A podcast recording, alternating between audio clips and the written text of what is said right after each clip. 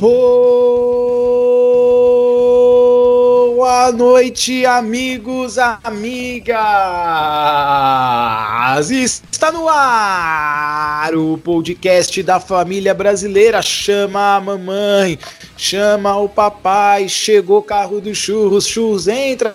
Churro sai! Está no ar o programa Bonitinhos Mais Ordinários, o seu podcast semanal nas plataformas plataformas digitais. Estamos agora também todas as terças. Hoje é terça-feira. Você que nos está ouvindo aqui às 8 horas da noite na Bom Som Web Rádio, está nos ouvindo em alto e bom som. E um recado a você.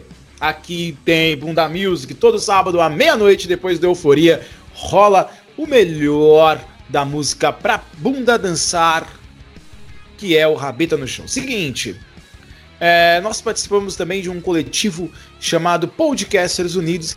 É, excelente iniciativa dos Podcasters Unidos. Sigam uh, no Instagram, sigam a gente nas redes sociais, é bem legal. Vários podcasts undergrounds que tem bastante qualidade, participando de todos. Aí nós temos o Escuta Essa História, que a gente cita bastante aqui, Juris de Quê, Podpacast, Podkicks, uh, tem também o Mundo do Koala, entre outros podcasts, todos sensacionais. Tem o Prosa Errada do nosso amigo Vinícius, que escuta todos os episódios, ele participou também é, no episódio que a gente falou sobre o Covid-19. Um abraço para ele. E estarei lá na retrospectiva é, do primeiro semestre de 2020, fazendo minha participação especial com a minha linda voz. Então, muito obrigado de verdade a todo o apoio que a gente está recebendo. Daqui a pouco eu tenho algumas perguntas dos ouvintes para fazer para cada um dos integrantes, mas antes eu tenho que dizer quem está compondo essa mesa, essa mesa afrodisíaca, eu diria, essa mesa religiosa, essa mesa de variedades, essa mesa gostosa. Vou falar com ele, Daniel Guimarães, o comedor de virgens. Boa noite. Sequestrar o Tom,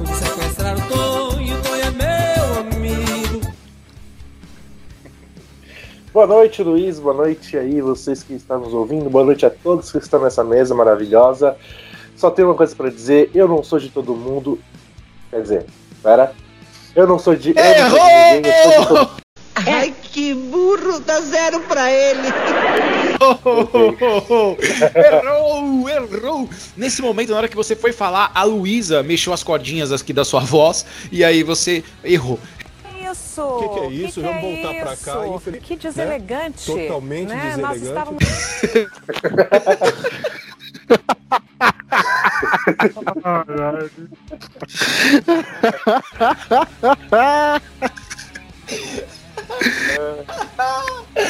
Eu vou aqui apresentando ele. ele. O rapaz dos memes polêmicos, o rapaz que faz as pessoas ficarem revoltadas e saírem dos grupos. Boa noite, Emerson Nunes.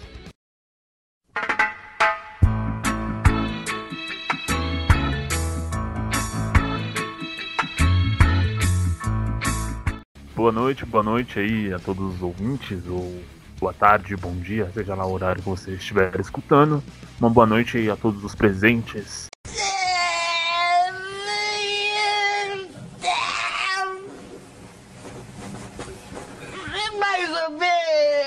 Mais ou menos, mais ou menos. Nessa mesa maravilhosa e bem-vindos a mais um episódio aí do programa tradicional da não família brasileira. É isso aí. E uma não família brasileira é uma família composta por anões?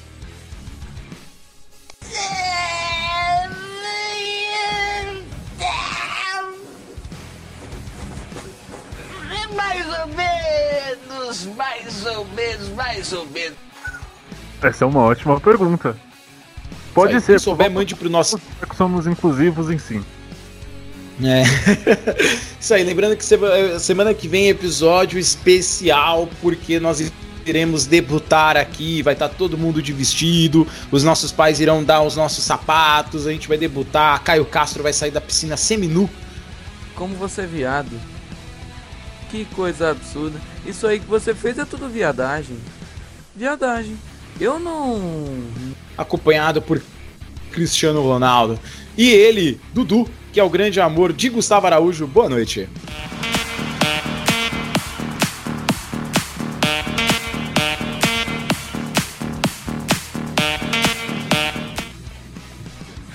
Boa noite, Luiz. Boa noite aos ouvintes. Boa noite a você que está escutando também pelas plataformas digitais aí na quarta-feira. E você que está nos escutando hoje, terça-feira, na Bom Som Web Rádio, saiba que aqui tem Bunda Lelê e também tem Bunda Music. É, foderam na bolão, o soldado perigoso. Hoje você vai foder, não é bandido do rodo. É que a putaria rola, e a novinha sai feliz. A tropa deixa ela meca, e olha de Vamos nesse EP maravilhoso, episódio 14, bonitinhos, mais ordinários. Pode rir, mas não desacredita não, João. É isso aí, não entendi essa última frase não, mas é, é isso aí, Gustavo da quebrada agora, né? Bem, nós temos as perguntas do, dos ouvintes. Põe uma vinheta aí, produção.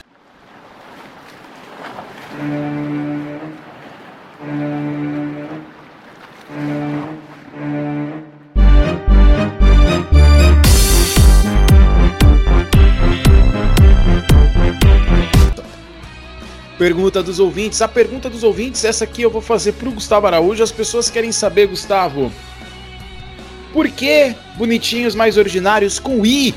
Por que é com I? Por que não é sem I? Essa é pergunta que eu mais recebo na internet. Ai, que burro, dá zero pra ele. Primeiro que a gente quis causar polêmica, né, Luiz? Com bonitinhos mais ordinários, fazendo aquele trocadilho, né? Com o título daquele filme, também o título da crônica do Nelson Rodrigues, né? O Bonitinha, mas Ordinária.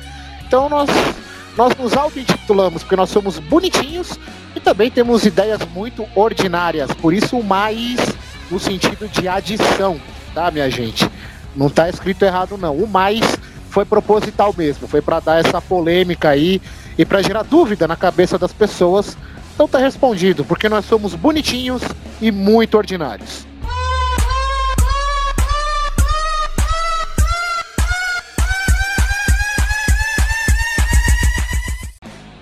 É isso aí. Tem dado certo, né, Gustavo? Com certeza. Tem dado certo porque a gente tem, incomodado, a gente tem incomodado bastante pessoas com esse a mais e, cara, é, essa ideia foi sensacional, mano. Parabéns pra quem bolou. Pois é, cara.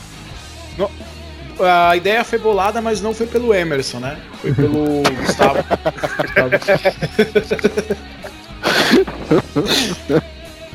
Gustavo que bolou a ideia. A próxima pergunta do ouvinte é para você, Daniel Guimarães, responder, hein? O Daniel Guimarães ah, perguntaram aqui se as piadas que você faz no programa são você, é, você que cria ou você pega elas do Google. Menos, mais ou menos, mais ou menos. Um pouco, mano, olha a minha cara pra fazer eu criar alguma coisa, cara. São tudo no Google. As minhas opiniões são. ok. Olha o plágio aí. Emerson Nunes, a pergunta é para você. Perguntar aqui. É uma pergunta muito importante que todos os ouvintes fazem também para mim. Eu ando na rua, as pessoas me perguntam eu de máscara, as pessoas de máscara, elas falam assim, né? Que a máscara abafa a voz, mas elas sempre me perguntam assim, ó. Aí eu sempre peço para elas escreverem e elas escrevem. E o bigode? Essa é a pergunta da, dos nossos ouvintes para você, Emerson. Bom, então, o bigode é, é uma situação complicada, né, cara? Nós estamos vivendo um momento muito difícil. O bigode, o bigode sai, o bigode sai, mas as coisas ficam com calmas, né? Cara, faz três meses que calma é que você precisa. Ô, Ô Luiz, nem, nem, o, nem o STF tem tanto recurso depois, quando o Lula tava preso, né? Nem o STF tem tanto recurso para tirar o Lula da cadeia quanto esse negócio do Emerson tirar o bigode, cara. Pelo amor de Deus, velho. Deus, cara, que isso? É um bigode, não é uma cirurgia, não, cara. É uma transição, então tem que ser feito aos poucos. Você vai sabe, pegando a essência, aí você fala, ok, vou passar assim. Ô, ô, ô. Ô, Emerson, tá bom, cara. Você quer fazer transição, tira o bigode, posta a foto, depois faz uma transição dos pelos do saco pro, pro bigode, velho. Pronto, simples, tá bom. Porra, mano. Genial, genial.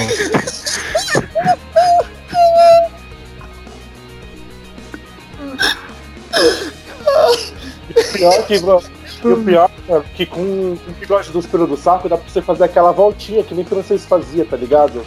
Sim, faz um mustache, faz uma coisa, velho. É.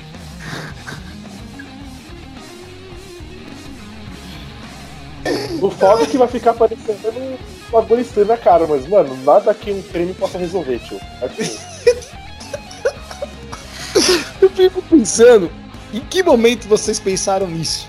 É só isso que me assusta, cara. Ai, meu Deus. Bem, vamos, vamos começar, vai, esse podcast maravilhoso. Vocês viram que hoje o pessoal Tem tá. mais pergunta, tá... O pessoal tá, tá aqui. É, tem mais pergunta, mas é outra pergunta pro Emerson. Vou fazer aqui, Emerson. A pergunta é: você fuma maconha?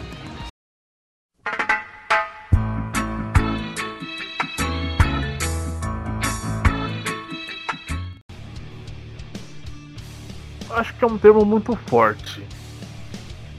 Sabe? Eu só acendo e puxo. Mas nada a ver isso daí. Entendi. Gustavo... Araújo, a próxima pergunta é pra você, cara. É por que você é o, o hate? O pessoal que me perguntou daquele meme que a gente fez apresentando os nossos protagonistas. Por que hate? Viadagem.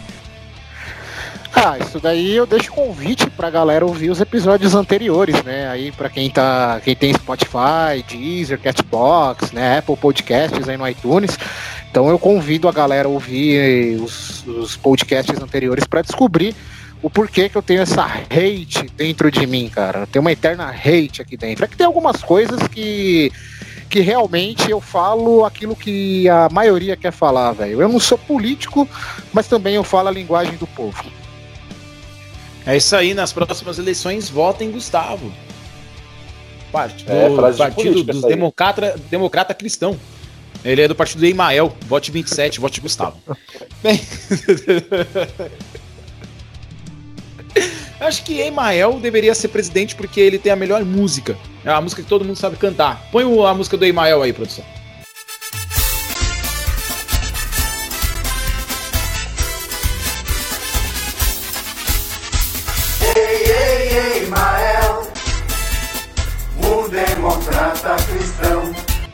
Ei, ei, ei, Mael.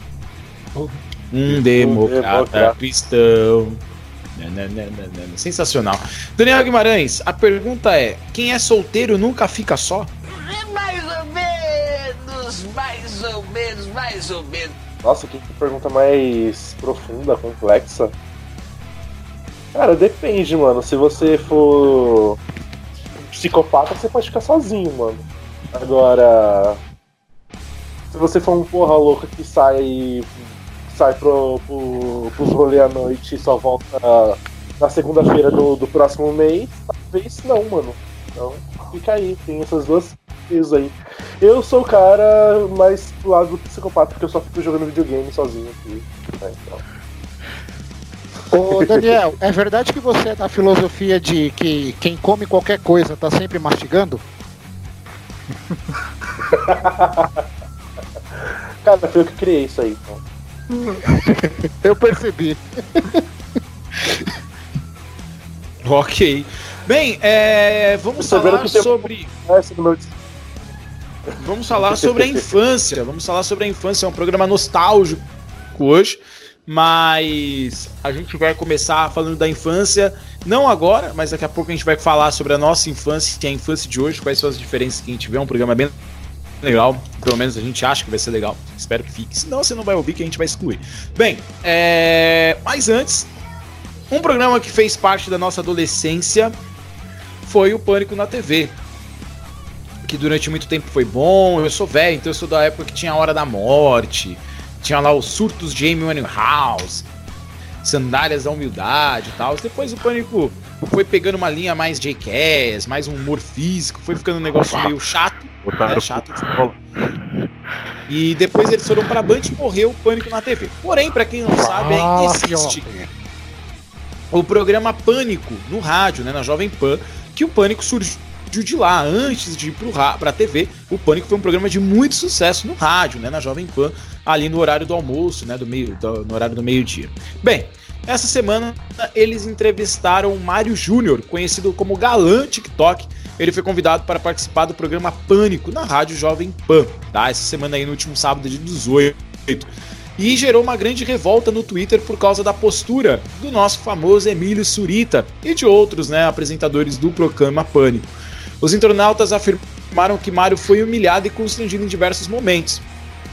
O que acontece é que durante a entrevista, né, o pessoal da bancada que tem um microfone, quem tem um microfone tem a voz, eles falam para ele estudar, é, e não ficar apenas no TikTok. Eles falam que eles não gostam de TikTok. Eles falam que TikTok é um negócio ridículo. E se você assiste o vídeo, você percebe em todos os momentos que o Mario tá totalmente é, constrangido, né?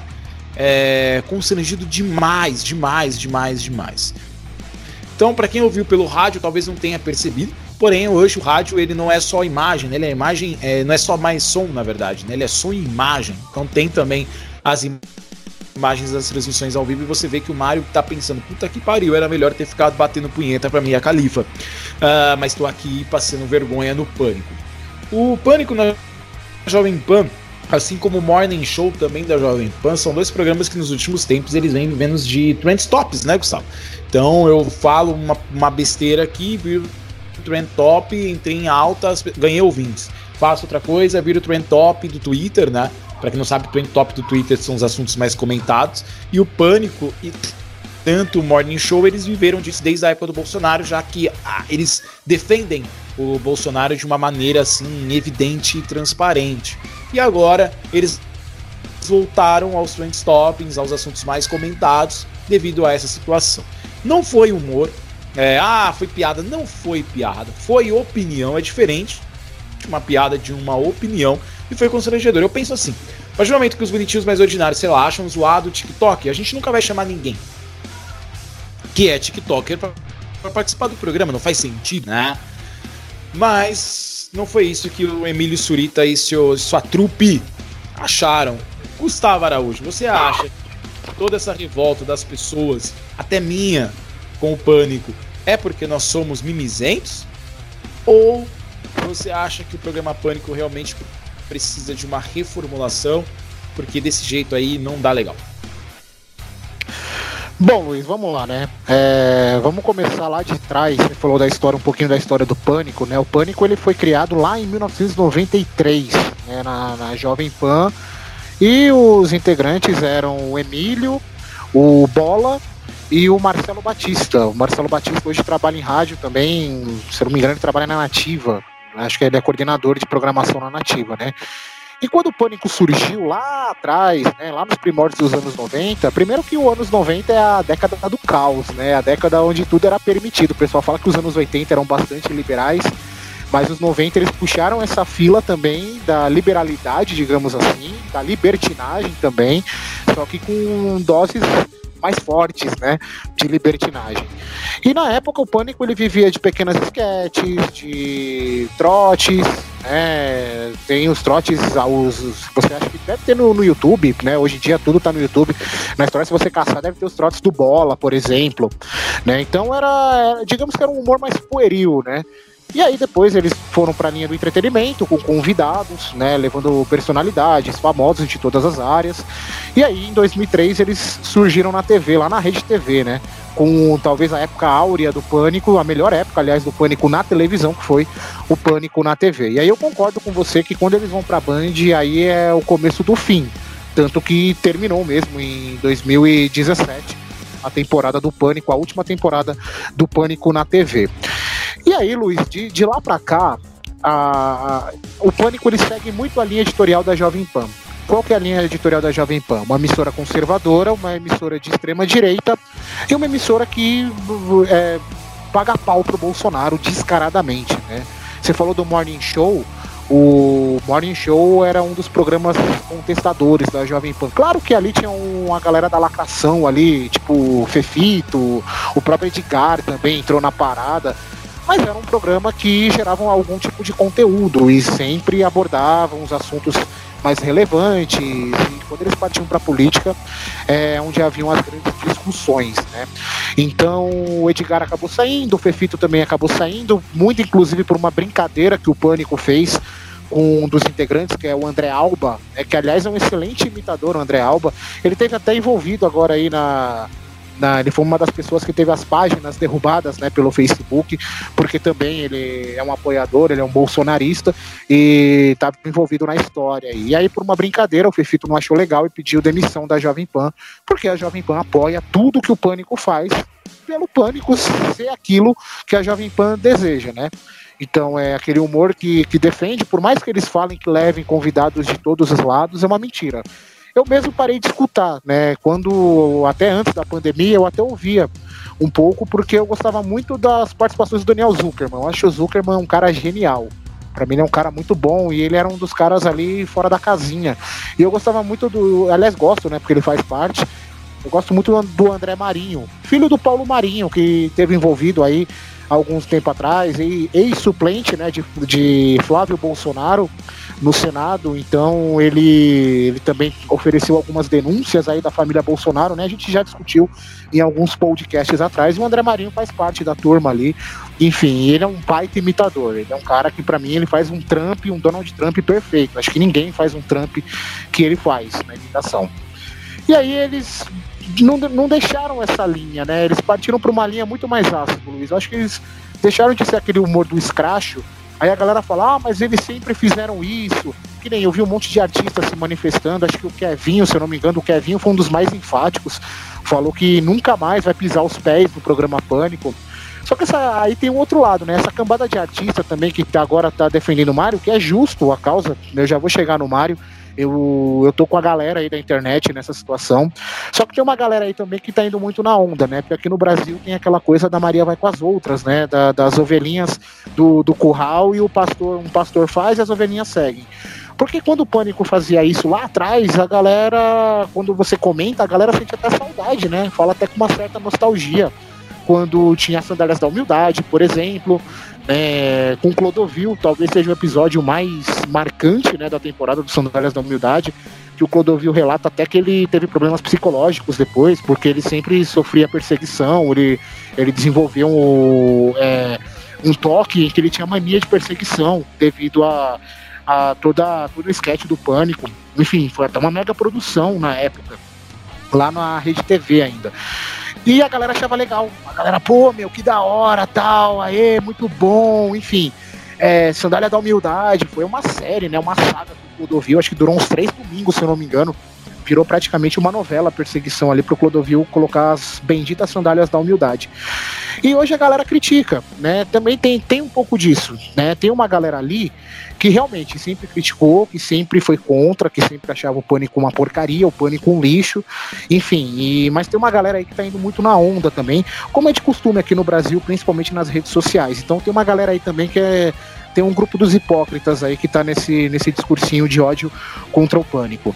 Agora, o que fizeram com o rapaz, eu mesmo, quando a gente comentou sobre ele, né, achei, foi num episódio que a gente falou sobre o TikTok, que eu até citei, né, o Mário, falava, pô, você, a mulherada não cai nesses papos não, é esse, o Mário, tudo repertório e tal. Mas nunca eu vou chegar pro Mário e falar, nossa, velho, que babaca, olha que, que imbecil, fazendo esse conteúdo imbecil eu não gosto do conteúdo dele, mas nem por isso eu, eu vou criticar a pessoa dele. Eu não gosto, sempre eu tenho uma filosofia para mim, que é aquilo que você falou, Luiz. Se você não gosta, você não consome, você não acompanha, você não segue. Eu tenho isso, se eu não gosto de alguma coisa, eu não vou seguir, eu não vou ficar perdendo meu tempo xingando o cara, eu não vou ficar perdendo meu tempo depreciando o trabalho do cara. Quem quer, cada um que siga a sua linha de pensamento, cada um que siga a sua linha de conduta, enfim, que siga os artistas que mais se identificarem. Então eu tenho essa conduta. Eu não vou seguir, eu não vou seguir, eu não tenho nem TikTok, não, não gosto do aplicativo, enfim.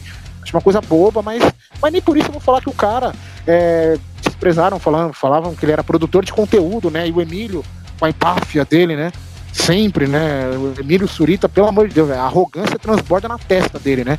É, ele falando que produtor de conteúdo, hahaha, e soltando risos, né?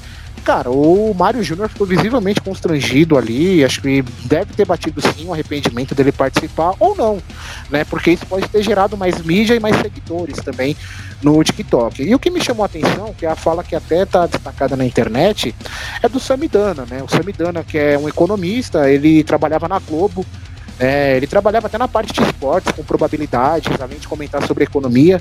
É, ele se gaba que fez Harvard, né? Que é PhD, que é doutorado, que é a porra toda em Harvard. E, e ele falou pro Mário Júnior: eu não gosto de TikTok, acho chato, não gosto, e o conselho que eu dou para ele é estude. Legal, né, Samidana? Você com Harvard, com a puta que pariu que você tem aí, você tá no pânico, velho. Olha que puta, que puta upgrade, né, cara? Você saiu da Globo, né? Porque você participava ali de um, merchan, né, de uma empresa que não era patrocinadora da Globo e também gerava conflito de interesse, que foi até a saída do Doni Denúncio, né? Você é sócio do Doni Denúncio aí em algum projeto e você foi parar no pânico, cara. Olha que maravilha, velho. Olha que puta upgrade na carreira, hein, Santana? Você sai da Globo pra ir pro pânico, cara. Olha, show de bola, hein? É, o que me revolta, Luiz, é isso, as pessoas quererem cagar a regra, sabe? Querer dar lição de moral nas outras, se achando as superiores, se achando os sábios da terra. Então, é, eu, não, eu não escuto mais o pânico. É, acho que uma boa parte da audiência se perdeu no meio do caminho. Eu acho que eles se perderam demais com esse negócio de partir muito pro lado político da coisa. É, eu sempre falo aqui que para mim um dos pilares do produto Bolsonaro é o pânico, não, não tem sem sombra de dúvidas, né, com aquele negócio do mitotô que o Carioca fazia é, no, quando eles estavam na Band. Então, eu acho um, que ficou sem graça, acho que perdeu muito a graça e nesses tempos de pandemia não parei para escutar mais, nem para assistir. É, eu achei chato. O Emílio também se perdeu demais no meio ao longo do caminho, né? Ele deitou na arrogância dele. É aquilo, cara. O Pânico segue aquilo que a Jovem Pan deseja, né? Uma emissora bolsonarista, palanque eleitoral do Bolsonaro que toda hora tá falando lá na Jovem Pan. Então, acho que o Pânico não, não tem mais aquela relevância que tinha, Luiz. Eu acho que, sinceramente, eles perderam muito da graça que tinham. Quando eles foram para esse lado da política, de levar muito político, de querer levantar a bandeira política, aí eles se perderam completamente, tanto no estilo do programa quanto na concepção do que é humor. Isso aí, lembrando que quando o Pânico leva a galera da esquerda, é aquilo, né? Aquele tipo de entrevista. Começa a falar aí, Gustavo. Sobre qualquer então, coisa. Ah, então, Luiz, é, tô aqui pra Não, falar. peraí, hoje, né? você tá errado, você tá errado. É isso aqui, é isso aqui, é isso aqui. E é, é, é esse É a, bem a- isso. a entrevista do Pânico quando eles levam alguém da esquerda. Então o senhor Milho Surita que mexe na mesa não deixa o convidado falar, parece o Faustão, né? E aí junta ele, tanto que a gente tinha no, no Pânico na rádio algumas pessoas que não participavam do Pânico na TV, que tinha a menina lá, Amanda, que era chata pra cacete, acho que era Amanda o nome dela, né? Isso, E- Amanda Ramalho. Só que ao mesmo tempo ela era legal, porque naquela época ela era a única chata, né? Que, que- mas ela tava lá pra isso, era um personagem que tava lá pra criticar todo mundo. Mas aí depois começou, aí entra a, a, a produtora da Jovem Pan e participa. Então, assim, realmente é um, é um programa que, que, meu, os caras é, eles conseguiram tretar com o Rafinha Bastos.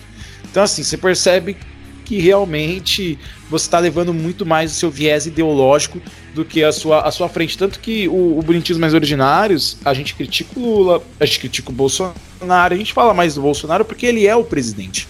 Né? Se fosse minha mãe a presidente ela estivesse fazendo merda, nós falaríamos também. menos, mais ou menos, mais ou Entendeu? Provavelmente falariam de mim, né? Porque eu ia ser filho dela e eu ia apoiar, mas isso aí. Bem, é, então. Até porque senão minha mãe me bate. Então, é, é muito nessa linha. D- é, Daniel, cara, o TikTok que eu realmente não uso, eu sou velho pra essas coisas, eu sou um cara velho pra essas tecnologias novas. Ah, né? Sério? o- Jura? eu sou velho, sou velho pro, pro TikTok, Eu fui velho pro. Snapchat, fui velho pro Snapchat também, entendeu? Eu sou do Instagram, eu tô descobrindo o Instagram agora. Eu- agora que eu tô descobrindo como que usa o Instagram direito, daqui a pouco o Instagram morre. E tiozão da- das redes sociais sou eu. E o Facebook, o Facebook lançou lá, né, o Hells, mas o TikTok ainda segue forte, cara. O que, que você acha aí desse contexto aí, dessa forma da, da Jovem Pan, né, do pânico tratar o Mário? Você acha que tá na hora do, do Emílio Surita se aposentar? Olha, Luiz, é... eu, nem, eu nem lembrava que o Pânico ainda estava no ar pela rádio, né? Eu tinha esquecido que eles tinham esse programa pela rádio. É, mas, eu, mano, eu ainda demorei, eu fui, eu tava meio lerdo, assim, eu demorei pra pegar o, a parte que ele se sentiu constrangido, a parte que, que onde tudo começou a dar merda, menos de verdade, porque tem um começo ali legal, que o cara explicando o que ele faz e tudo mais, aí a partir do meio, aí começa o bagulho, a partir assim, da, do, do vídeo tem uns 15 minutos, a partir dos 6 minutos ali, a 5, 6 minutos, a coisa começa a desandar. E, cara, eu demorei demais pra pegar isso. Eu falei, mas não, peraí, peraí, deixa eu ver de novo. Eu vi esse vídeo umas três vezes, te juro. Por conta que. Tá, tipo, eu, eu tava muito olhando pro. só pro. Eu, tava, eu já, eu já tava achando uma entrevista um saco, porque só os entrevistadores falam, que, é, vocês disseram agora. Só que, tipo, eu falei, mano, tá, e que parte, assim, tipo, o cara uh, sentiu realmente constrangido? Aí eu parei pra só deixar de ver os caras e comecei a prestar atenção no garoto. E principalmente naquela, na, na, naquela lição de moral que, o, que esse CM aí pegou e falou. Né, pra ele estudar, que pode ser momentâneo, isso, aquilo.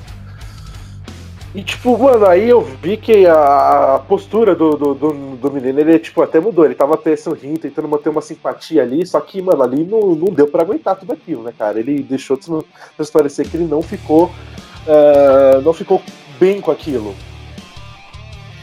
E, mano, tipo, eu, aí, tipo, eu comecei a entender um pouquinho mais, porque eu achei que, falei, ah, mano, o cara só pediu pro cara estudar, estudar isso aqui, tipo, eu fui, fui tentei pesquisar um pouquinho sobre esse, esses, os caras, esse Sam aí que eu não conhecia. Uh, aí eu vi que o, o, Gustavo, que acabou de dizer aí o currículo dele, diz que ele estudou em Harvard, isso, aquilo, enche o, o peito para falar isso aí. E, e como o Gustavo falou, ele tá no pânico, né? Que bela bosta que ele conseguiu na carreira dele. E aí, tipo, você vê. Aí eu comecei a pensar, tipo, comecei a entender um pouquinho melhor, porque eu vi que os caras não falavam só em tom de deboche ou em tom de. Uh, de ironia ou algo assim do parecido. Parecia que, mano, os caras sentiam inveja, porque, mano, o William no momento me pergunta: você ganha dinheiro com o TikTok? Aí, tipo, o moleque, aí, foi, aí o moleque pegou e falou: ah, acho que ganho. Coisa assim, ah, ganho. Aí, quanto? Sabe, que pergunta invasiva, cara. Tipo, você tá numa rede nacional, assim, você não. Uh, você começa a expor seus salários, assim, para as pessoas uh, quando, quando você é entrevistado, né? Tipo, você não precisa dizer o. o e tanto que o moleque não disse. Falou, ah, não, tanto não pode dizer. Aí, ah, pode dizer sim. Falei, cara, que isso, mano? Sabe, tá querendo expor o moleque ao máximo pra ver, tipo, quanto o cara ganha. Só, sabe, parece que apareceu dali também não só por é, por soberba ali do Emílio, mas sim por inveja do, do, do, do menino. É que ele pode estar ganhando dinheiro dele, cara. Qual que, que mal tem de errado nisso? Porque ele conseguiu achar um.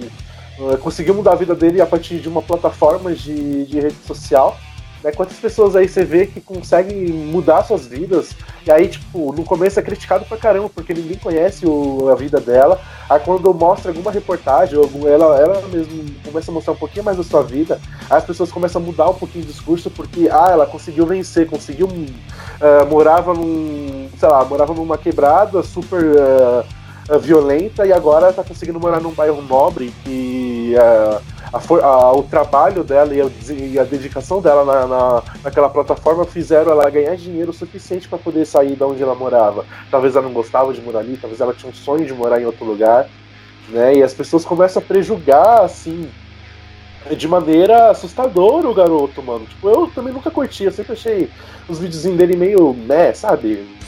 É, eu, eu concordo com, com, também que o Gustavo falou aqui no último programa, falou, mano, que garoto fique é, galã de malhação de, de 2003. É tipo isso, só que, tipo, mano, eu não, não acompanho os conteúdos dele.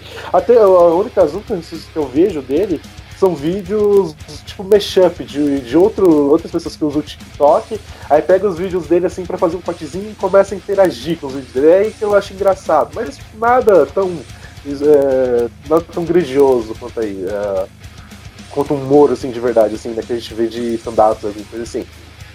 E aí, tipo, a gente vê, mano, o, totalmente o desconforto do moleque com as perguntas.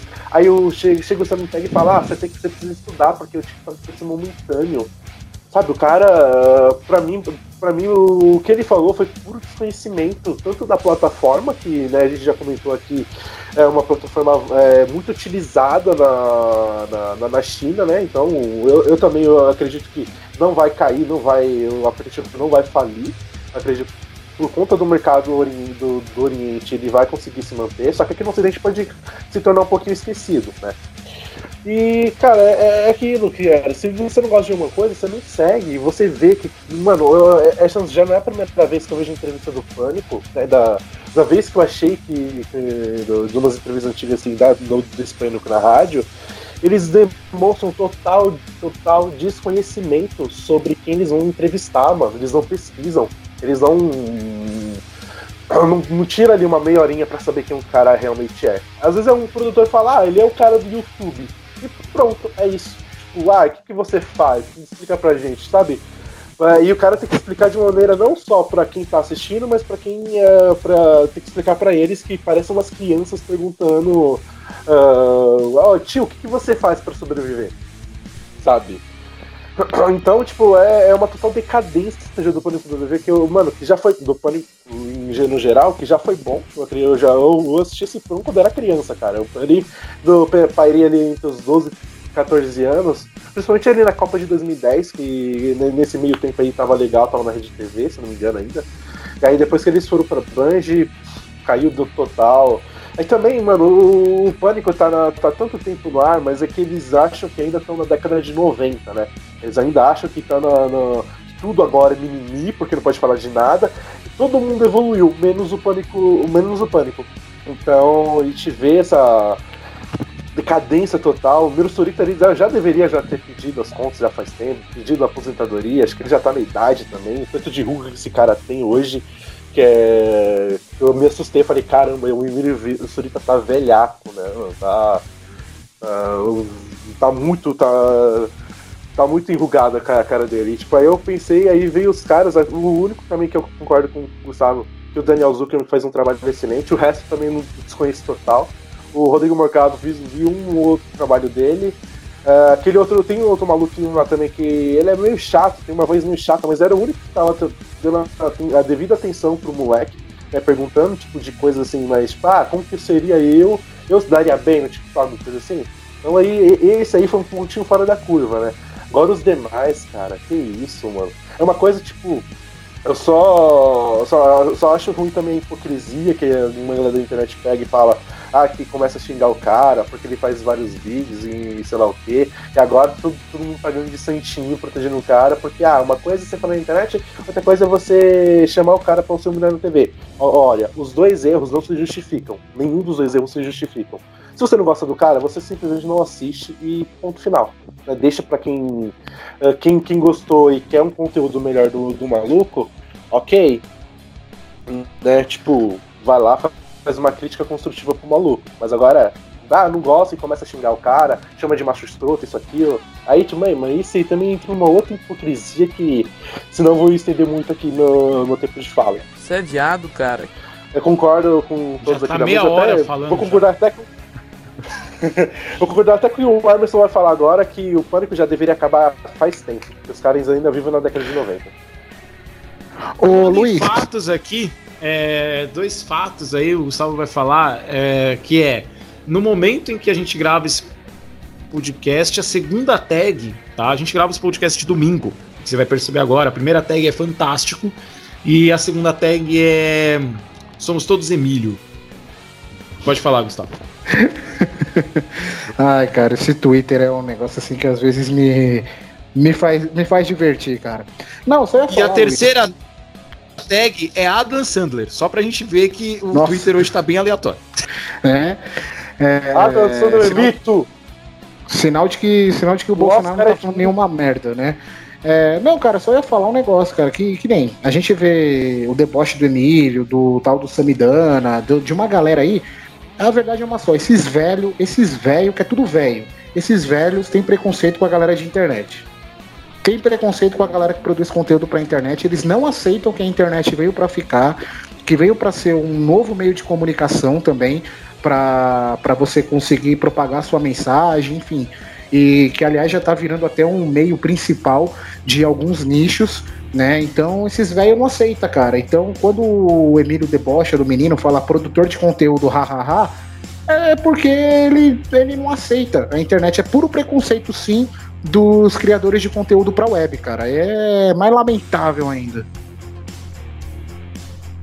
Eu quero falar uma cara, outra coisa. Eu tô aqui. rindo muito. Eu eu tô rindo muito com o Twitter. Eu quero agradecer a galera do Twitter, que vocês são, vocês são sensacionais. Eu vou mandar uma foto para vocês nesse momento aqui, senhores. É, eu quero que os senhores olhem. Eu quero que os senhores olhem essa. Tá? É essa que eu vou mandar agora. Pera aí, tô mandando. Cliquei no botão de enviar. E analisem. Nossa. E me digam. não, mas não é Ai, ai. Aliás, muito boa a entrevista que ela deu lá no Mundo Pós-Pandemia da CNN, que foi ao ar no sábado. Eu assisti alguns trechos. Bom, cara. Para quem quiser, quem quer saber, for curioso, é o seguinte, né? Eu entrei no Twitter aqui para atualizar as notícias, né? É, sim, leio notícias pelo Twitter, me critiquem. E as tags, até porque através dos Trend Tops eu consigo olhar nos outros sites para saber o que está acontecendo no mundo. Né? E a quarta hashtag é a, a primeira, né? É do Fantástico. A segunda é Somos Todos Emílio, que a galera defendendo o Emílio, falando que quem está criticando é mimimi, é, falando que eles falaram não pro cara estu estudar e largar o TikTok, mas não para ele não parar de estudar e que isso em nenhum momento é humilhação, como se eles só tivessem falado isso, né? Uh, aí depois estão o pessoal defendendo o Adam Sandler, falando que todo mundo tem que amar os filmes do Adam Sandler, e eu concordo. Os filmes do Adam Sandler é muito bom, Clique é sensacional, Gente Grande é muito bom, Esposa de Mentirinha, Juntos e Misturado. O, os ruins é aquele ridículo Six, é muito ruim e aquele que é um herdeiro bobalhão que passava na sessão da tarde. Não gosto desses. E Vera Fischer é o quarto assunto mais comentado do Twitter, que fizeram uma montagem dela, é, colocando ela como a feiticeira Scarlet da Marvel. Então é por isso que a gente riu, porque ficou realmente muito bom. Parabéns à pessoa que produziu. Pode falar, Daniel. Não, só queria que defender o Adam Sandler que um Oscar é muito pouco para você, Mito. Pô, ele é isso aí. Ele fez parte da. Ou faz, né? Parte da vida de todo mundo, pô. Para. Quem nunca assistiu um filme do Adam Sandler, né? Não, a Dan Sandler ganhou um prêmio um tempo antes da pandemia, né? Tipo, acho que personalidade de Hollywood, alguma coisa assim, cara. Puta, mano, genial, cara, genial. Parabéns. E que foi muito bem aí, o pessoal descobriu que ele é um bom ator no filme Joias Brutas. Assistam. Emerson Nunes, cara, o que, que você acha dessa treta aí? Você acha que a gente tá do lado errado? Você acha que a gente tá no mimimi, cara? Um podcast que faz piadas aí com todo mundo. Você acha que a gente está errado em criticar Emílio Silvita e toda a sua trupe ou não? Cara, vamos lá. É... Falando assim de nós, né, do nosso tipo de humor e do tipo de humor do pânico, né, lá na Jovem Pan. Nós, por mais que nossas piadas sejam muito absurdas às vezes, nosso posicionamento individual ele é muito claro.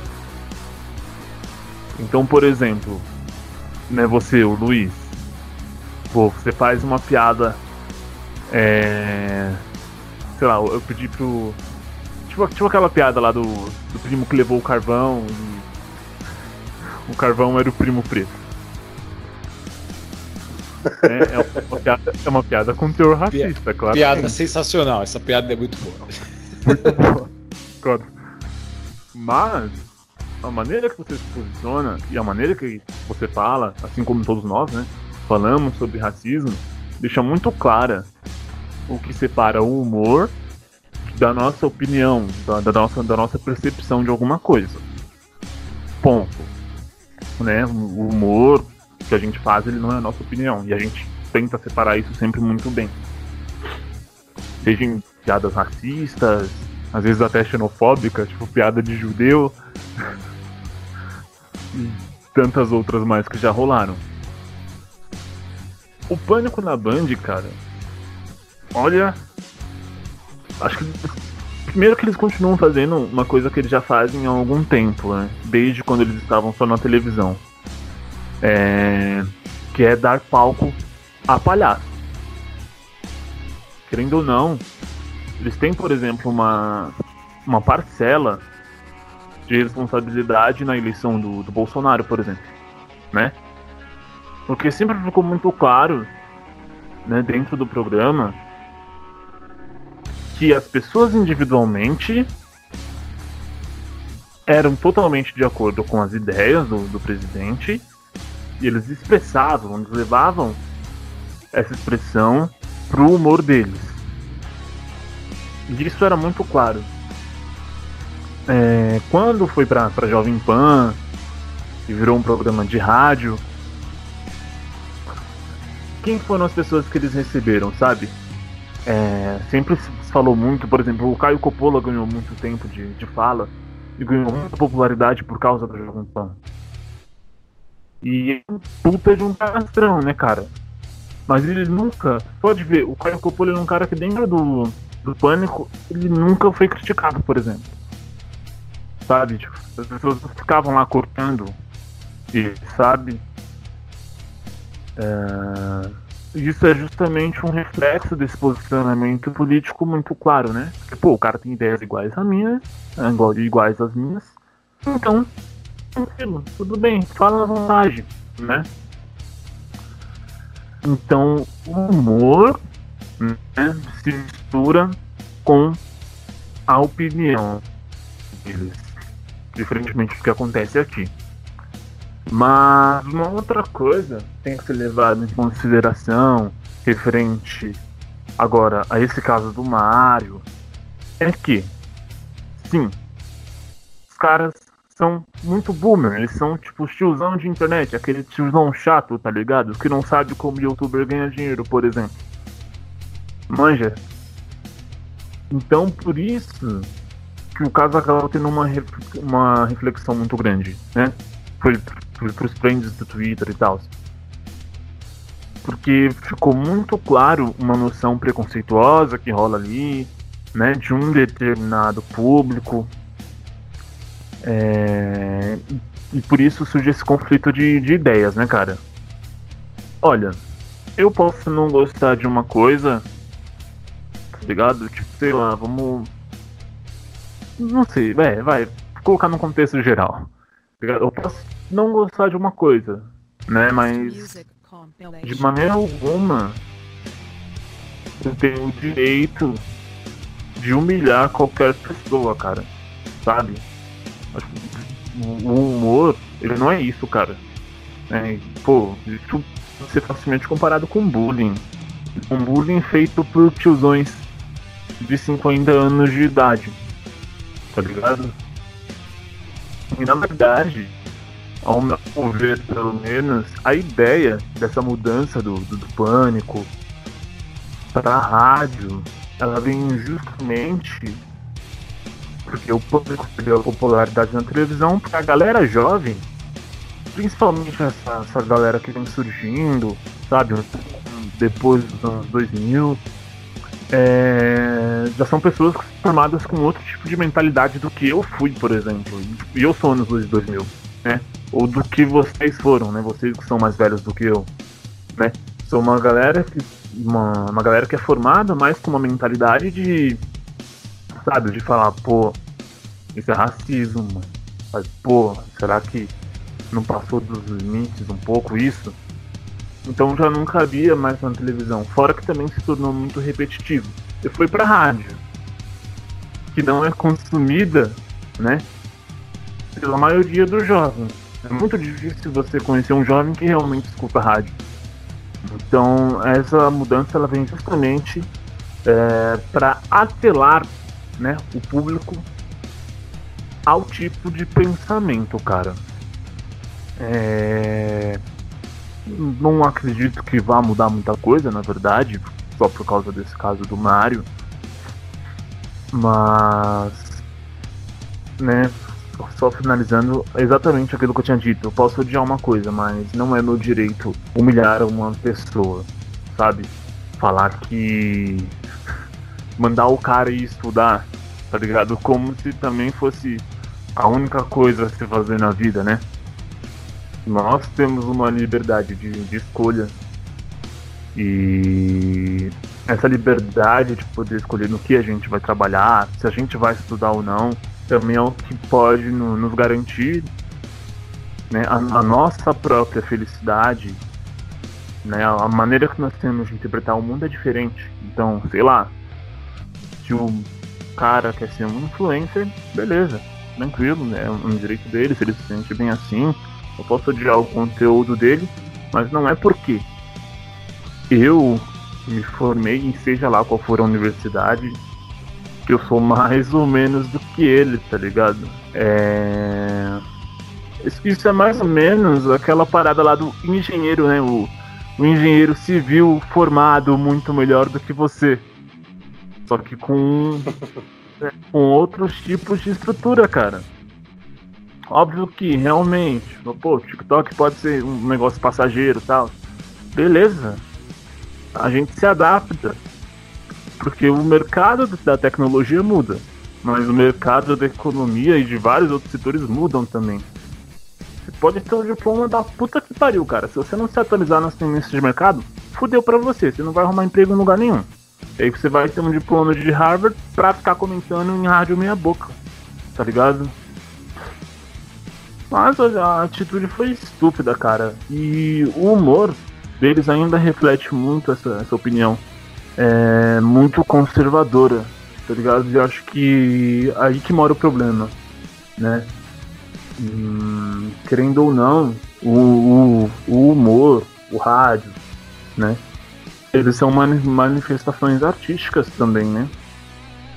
E quando isso ganha um lado 100% político, e a arte, ela não reflete necessariamente o momento hum, que está se passando, mas reflete uma percepção totalmente individual, é aí que cria um problema, cara. Porque você, você consegue canalizar pessoas com isso, sabe? E a disseminação desse tipo de ideia, quando você consegue canalizar bem o público, ela pode ser muito perigosa pra, pra nossa liberdade, sabe? Então, enfim, cara, é isso. Eu acho que já deu o que tinha que dar enquanto programa, seja de televisão, seja de, de rádio, até porque são outros tempos, né? São outros tempos, sabe? Então, determinados tipos de humor não são mais aceitos pela maioria das pessoas também, cara. Sabe? Então, chega. Acho que é um programa que já se gastou. Acho que só serviu de apoio político mesmo, cara. Mas já deu o que tinha que dar.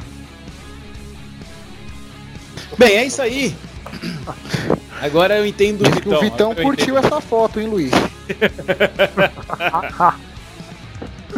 Dizem que o Vitão já deu like Ele na hora. Hein? Bem, e é... o Thiago York ficou com a jeba na mão quando ele viu essa. Cara, vocês viram a, a nude do Thiago York? Eu vou dizer uma coisa, Thiago. Thiago York, que rolão, hein, irmão? Pelo amor de Deus, cara. Que Berimbau, hein, velho? O do, do Thiago York vai ser Quero Você Aqui. Isso! O que, que, é isso? Que Vamos é voltar isso? pra cá. Infeliz... Que deselegante. Né? Totalmente né? deselegante. Nós estávamos... o Emerson, imagina o Thiago York cantando aquele grande hit do Fábio Júnior, Senta Aqui. o Thiago York me manda uma foto daquela, eu falo, o coração dispara, congela caseira. Agora nós entendemos o que. Que, que isso, rapaz? Você chegou a ver esse nudes, Daniel Guimarães? Eu vi, cara, eu vi no Twitter, né? Tipo, a galera compartilhando este, esta imagem. Cara, a gente não sabe a veracidade da rola. A gente não sabe se aquela senhora rola é do, do Thiago York. Se você for dono da rola, manifeste. Eu tô contra patrimônio. Por favor. Cara, é... mas você viu, Daniel? Eu vi, cara. E aí, o que, que, você achou? É maior que a sua? Porra, maior que meu braço.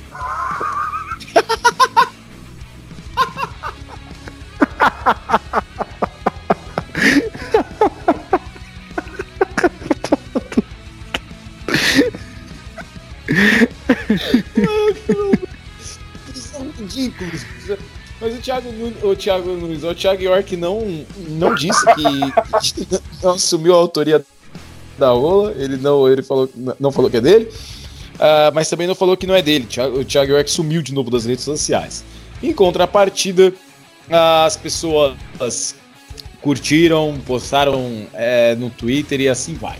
Bem, é, a gente estava num, num, debate aqui sobre o pânico e o pânico me lembra momentos, né? A gente vai indo para a linha final do, do, nosso podcast, para entrar no último tópico agora, episódio menor para vocês.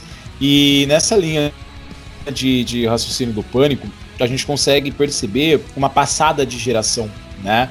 A galera que cresceu e teve a infância e a adolescência nos anos 90, ela tem um pensamento e uma linha de raciocínio diferente da galera que nasceu em 90, como eu, que nasci em 93, porém a maior parte da minha infância foi nos anos 2000, né? Já que sou de 93, então quando a gente virou para 2000, eu tava com 7 anos. Então minha infância, praticamente toda a vida escolar, foi nos anos 2000.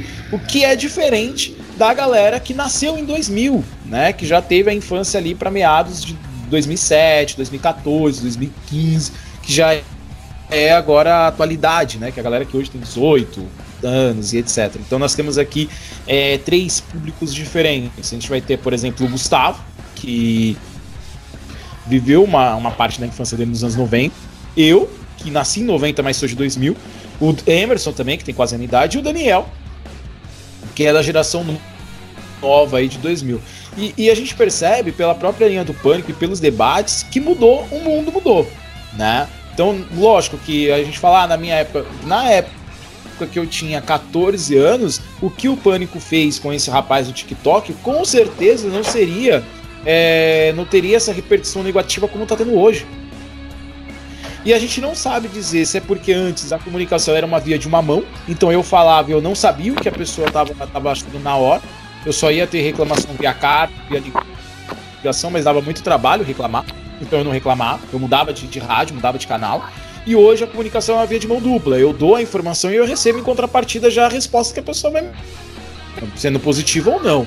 Né? Eu gostando ou não, eu vou receber. Se eu posto um vídeo no, no YouTube, alguém vai lá e vai dar um dislike e vai criticar. Porque tá lá, é fácil. Antigamente não era. Então a gente pode ter isso, então talvez sempre incomodou, porém agora as pessoas têm voz, porque qualquer pessoa, qualquer ser humano comum pode fazer uma postagem no Twitter e, e, e é, é, viralizar, pode fazer um post no Instagram, no TikTok, no Facebook e viralizar.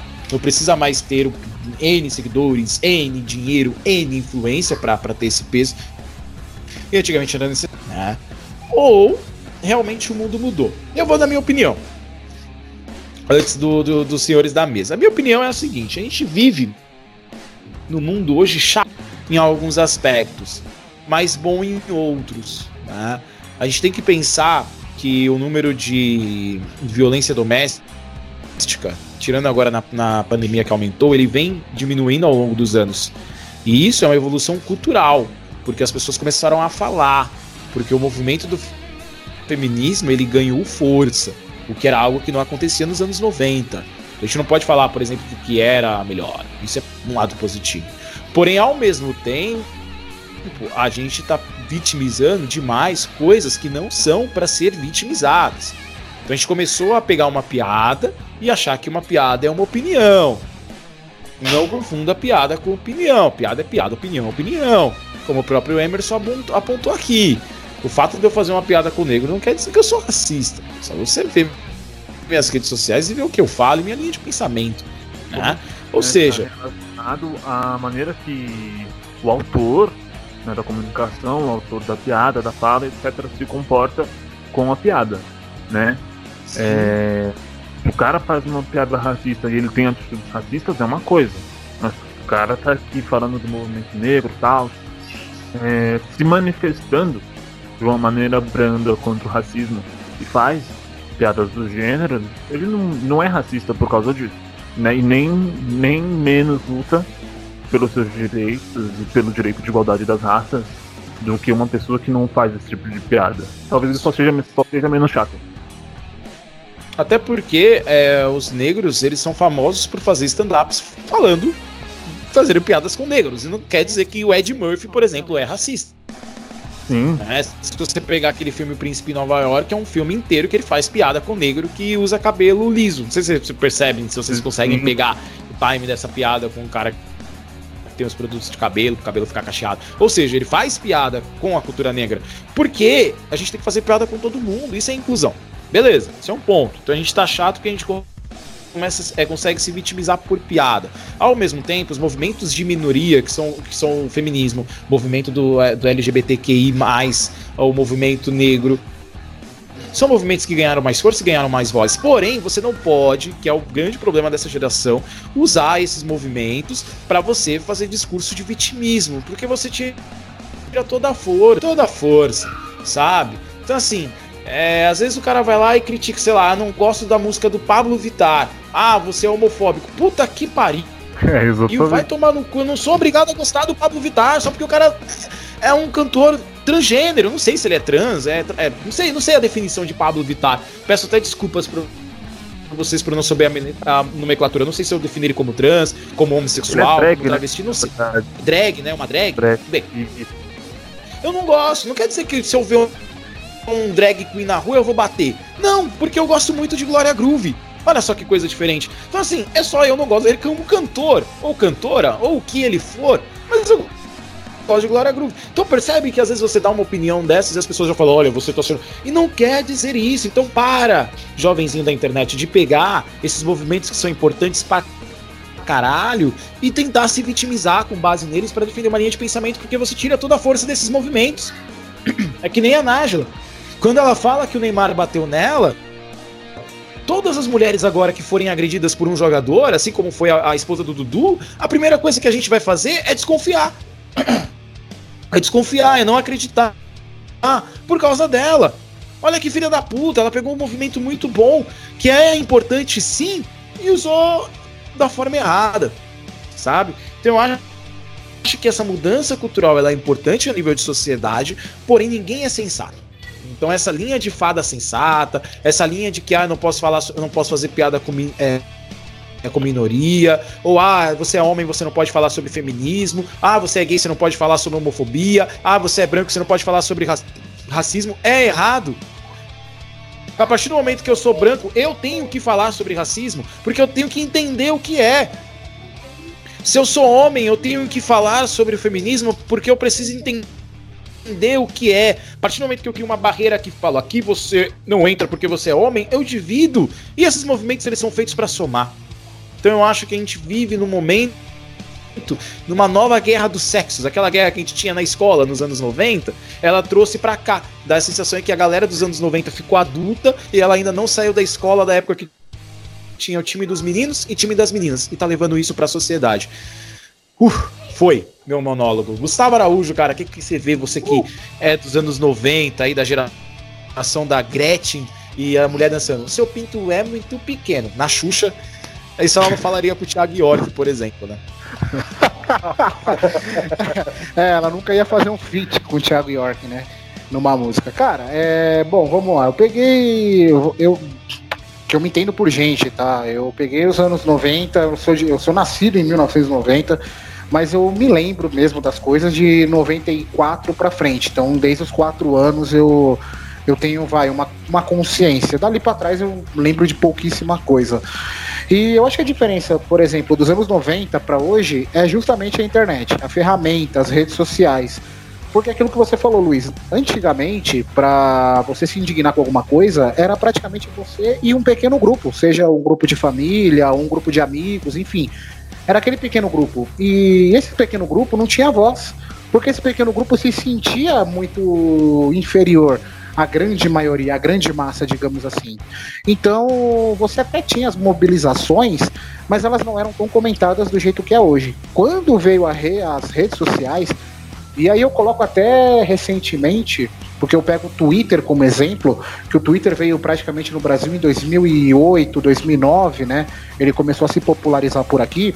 Então, dali em diante foi o marco em que começa a mudar muita coisa, em que começa a mudar a mentalidade, é, as pessoas começam a tomar consciência de, de algumas coisas, né, de alguns assuntos que até então eram tabus, né, e aí eles começam a desmistificar esses tabus. Então a internet também veio para isso, também veio para dar voz às minorias, como você falou. Só que tem o contraponto, né? Tem uma galera muito chata e muito mimizenta mesmo, que quer lacrar a todo custo. É, que nem você, você deu um belo exemplo do, do Pablo Vittar. Eu também não curto o Pablo Vittar, mas eu não curto não é porque ele deixa de ser gay, ou não é gay, ou é transgênero, ou é drag. Não, é porque como cantor, como música, eu não gosto. Mas claro que eu não vou destilar meu hate, pessoalmente falar, ah, ele canta mal, tá vendo? Ó, canta mal porque é bicha, canta mal porque é viado, canta mal porque é, é, é um homem querendo ser mulher tal. Cara, jamais vou falar isso. Eu não curto musicalmente, né? Você falou da Glória Groove, para mim, Glória Groove é sensacional. Adoro. O timbre vocal dela, para mim, é um, é um arraso. Maravilhoso. É, quer ver outro, outra, outra trans com talento? A Rogéria, que se foi recentemente, acho que faz uns um ano e meio, dois anos. A Rogéria, ela nunca teve o devido valor, só teve o valor para algum nicho ali de um pequeno nicho de, de artistas, né, de intelectuais, mas para grande, o grande público, para a grande massa, é, ou, era, ou ela era ridicularizada, ou então a galera não conhecia o trabalho dela. E o trabalho dela é fantástico. Ela era uma baita cantora, ela era uma baita tenora, ela era uma baita atriz, ela era uma baita atriz, eu achava a Rogéria muito foda no que ela fazia. E, e é trans, cara. Então, é, eu acho que também as pessoas, como você falou, Luiz, tem esse vitimismo. Parece que o vitimismo, junto com as redes sociais veio o vitimismo junto. Né? Veio esse negócio de não, vamos defender as minorias a qualquer custo. Cara, quando você fala que ah, você não pode falar de racismo porque você é branco, ou você não pode falar de feminismo porque você é homem, você automaticamente está excluindo as pessoas. O que era para ser um movimento de soma, você está excluindo. Como o Luiz falou, é uma exclusão isso. Quando você começa a botar regra que ah, fulano de tal não pode falar isso porque ele não sente na pele. Tá, cara, e você não pode ter conhecimento de causa, por mais que você realmente não sinta na pele, mas o mínimo de entendimento você precisa ter para justamente você não não ter, não passar por aquilo ou então não fazer alguém passar por aquilo. Então você tem que estar inteirado sim. É até uma incoerência. A galera fala tanto, não, você tem que pesquisar, procurar saber sobre feminismo, sobre homofobia, sobre racismo. E aí, no mesmo instante, você fala: não, você não pode falar isso porque você é branco, sobre racismo. Você não pode falar sobre, sobre fe feminismo porque você é homem. Não, cara, tá errado. Porra, que, que porra é essa? Você justamente precisa entender para poder falar. E, e, você só vai poder falar se você entender. Agora, o cara que fala sem conhecimento de causa, aí ele tá errado. Ou ela falar por conhecimento de causa, da, da causa LGBT, por exemplo, tá errado tá errado. Para você emitir uma opinião, você tem que você tem que saber, você tem que entender. É diferente da piada que o Luiz falou. Muitas coisas que aconteciam nos anos 90, por exemplo, não, não seriam colocadas em prática agora. Né, que aí a gente volta na discussão, que o Emerson até falou da geração dos boomers, né? É, muita, muita coisa que a galera fazia lá atrás não seria colocada agora. Trapalhões, por exemplo, não existiria. O Trapalhões na sua formação clássica onde o Mussum fazia sempre a piada com. Que, o Mussum, além de. Já, já tinha o, o negócio do negro, né? Das pessoas é, é, iriam pegar no pé por ele ser negro, fazendo uma piada de negro, iam falar que, tá, que ele estava desvalorizando a própria raça e, além, e além de tudo, alcoólatra, né? Então. temos dois problemas em um personagem só. O Zacarias ele gostava, os personagens talvez mais engraçados do Zacarias também era quando ele se vestia de mulher. E o pessoal falava tanto que o Zacarias morreu com esse estigma, né? Que, que ele era gay, enfim. É, a galera até hoje fala, alguns defendem esse, essa tese, né? O Didi, então, pô, nem se fala, velho. E o Dedé, que fazia piada com o Didi, de chamar de cabeça chata, do Paraíba, enfim, é, cabeça de caixa d'água, aquelas coisas. Cara, não ia passar nunca. Claro que tinha uma galera que passava do ponto. Isso também eu reconheço naquela época. Tinha sim a galera que passava do ponto. Tinha muita coisa errada. Mas, com o advento da internet aqui no Brasil especificamente, foi que as pessoas começaram a ter consciência e a ter voz. E aí, nisso que as pessoas começaram a colocar realmente as suas opiniões, veio uma galera se vitimizando atrás, querendo pegar onda na carona do vitimismo. Ai, porque é isso, porque aquilo. É que nem eu falei da, da situação do, do menino, do Mario, do TikTok. Muita gente que tá xingando, que tá xingando o pânico, que tá criticando o pânico, certeza que lá no íntimo, então num pequeno grupo de família, também zoou o cara. Também ficou falando que o cara, nossa, que idiota, que imbecil, que otário. Também tem uma galera que, que tá se revoltando porque virou modinha se revoltar na internet, né? É, e aí eu vou para um outro ponto também. O, por exemplo, a gente teve o caso do, do, da. Era da moça, se eu não me engano, que o policial ficou pisando no pescoço dela esses tempos atrás, aqui em São Paulo, passou até no Fantástico. Isso. Acho que era uma moça. Né? Cara, você não viu um A. Aí o George Floyd morre asfixiado, que é brutal, é absurdo. Porra, vamos pra rua fazer protesto. Cara, a realidade tá do teu lado e você não faz nada, você não fala nada. Você espera acontecer lá fora. Quer dizer, agora até a revolta é importada. Até a revolta tem que ser importada agora para as pessoas tomarem alguma atitude. Porque é o que parece. O Brasil, o Brasil, o brasileiro sempre teve essa síndrome de vira-lata. De achar que ele é inferior a todo mundo. E ele mostra isso na prática. Então, realmente, em assuntos que, que era pro pessoal se importar. Que nem nesse caso, cara, a pessoa só não morreu por pouco ali, porque a situação foi a mesma, foi praticamente a mesma do George Floyd. Um policial ajoelhado, apertando o pescoço do, de uma pessoa, de uma vítima em uma abordagem completamente errada. Aí você vê que já gera uma cadeia de uma cadeia de incoerências, né? Uma cadeia de coisas erradas. Que aí a polícia também acaba se passando por bandida, né? Porque meia dúzia tem essa atitude. Aí ninguém se revolta, ninguém tá nem aí, porque foi aqui na zona oeste, zona leste, na periferia, na zona norte, na zona sul, enfim. Não foi lá no Alabama, por exemplo. Né? Porque se fosse no Alabama já tava todo mundo com faixa, saindo na rua, cartaz, enfim. Então, é, a partir do momento que as pessoas vieram, eu acho que a internet emburreceu algumas pessoas, infelizmente. Emburreceu. Tornou o ser humano medíocre. Tomou, principalmente o brasileiro, muito medíocre. Um povo muito medíocre. Que ele se revolta. É uma revolta seletiva. É, com assuntos que eram para realmente se importar, não se importam, não estão nem aí. Eu falo da geração 2000, que para mim é a pior geração da história é a geração 2000, e, cara, infelizmente é. É, porque eu trabalho com esse público da geração 2000 e, e nas atitudes deles, eles reclamam de tudo e não querem tomar responsabilidade de nada. Cara, que mundo é esse, velho? Que mundo é esse que só você tem o direito de falar, de arrotar as bobagens e você não quer pegar para si o que é o que é o seu dever eu lembro que na escola, Luiz, lá no primário, eu tinha uma. Na minha cartilha vinha é, direitos e deveres do aluno, né? Esse, falando especificamente da vida escolar. Tem, tinha lá os direitos e os deveres do aluno, segundo o Estatuto da Criança e do Adolescente, hein? Não era nem segundo regra de escola, era segundo ECA. Hoje em dia você não tem mais isso. Hoje em dia você não vê, porque essa molecada só reclama reflexo de uma educação também deficitária que eles recebem em casa. Mas enfim, isso é um outro assunto que daria um tema para um outro podcast. Então, cara, acho que é isso. Acho que a grande diferença para os anos 90 para hoje é o advento da internet. As pessoas terem a informação na palma da mão e, e, as pessoas interpretarem aquilo que lhe convém. Eles não pegam o contexto do todo, eles interpretam aquilo que lhe convém. Claro que foi muito importante as minorias terem voz, tem que ter voz sempre, mas, cara, para com esse discurso de que você não pode falar sobre determinado assunto porque você não é da classe, porque aí, ao invés de somar a minoria, você realmente está diminuindo aquilo que já é pequeno. É isso aí, eu vou dizer uma coisa para vocês, ó. O mundo estragou quando a gente parou de assistir Cineband Privé e começou a usar o X-Vídeo para bater punheta. Foi aí Gustavo. Acho que foi aí, cara. Porque ninguém, o jovem de hoje em dia, ele não tem a paciência que a gente teria. Eu vou explicar minha teoria. De ficar acordado até as duas horas da madrugada para bater uma punheta pra um peitinho e câmera giratória, cara. Era isso que a gente Verdade. fazia. A gente não via nada demais, entendeu? Hoje não. Hoje em dia você conversa com a mina, oi, oi, manda rola, a mina manda o peito, sabe? Tipo, ou então vai lá pro X-Video joga qualquer coisa, ou nem joga, só já entra no X-Video em 3 minutos você já tem o que você queria ver. Essa facilidade, que era algo que não tinha na, na minha adolescência, né? Foi ter lá por, quase no final dela.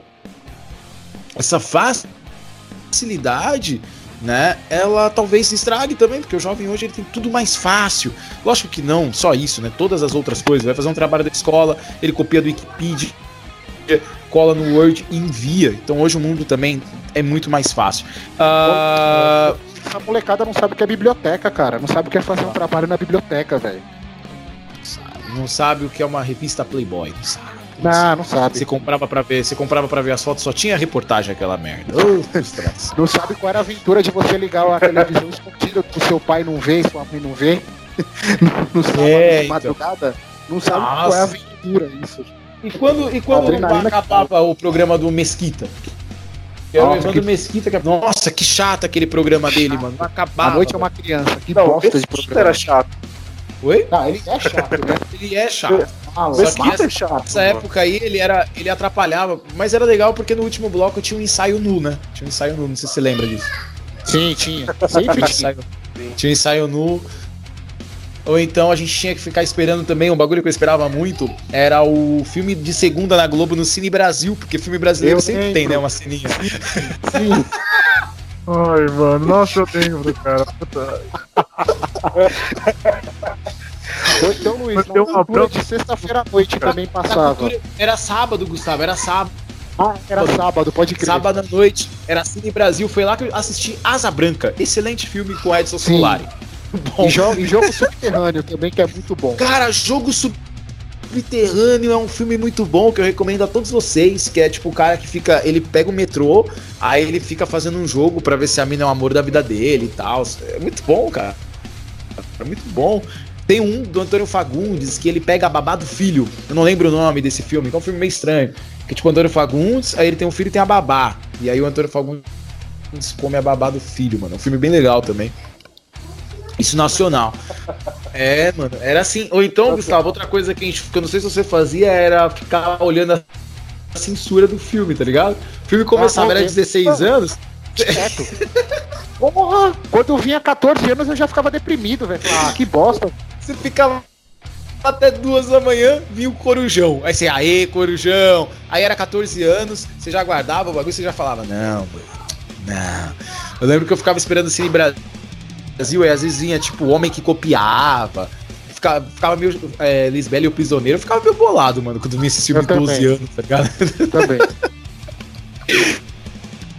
Você que não sabe o que é isso, você não teve realmente uma infância, uma infância cheia de aventuras. Emerson Nunes, cara, é, você é da mesma geração que eu, provavelmente, né? Não, não, mais ou menos. Eu nasci nos anos 2000, mas eu peguei muita referência de, dos anos Sério, você 90. nasceu em 2000, cara? Sim, em 2000. Especificamente Então essa 2000. cultura de, de ficar com mulheres casadas é nova. É, Foi uma coisa que veio depois, né? Conceito, a gente vai se adaptando às culturas, né? Conhecendo um pouco da história e fala. Interessante. Mas eu mesmo olhando o vizinho do lado. Ele aparecia lá em casa de vez em quando. Não, Brincadeira. Que isso, mano?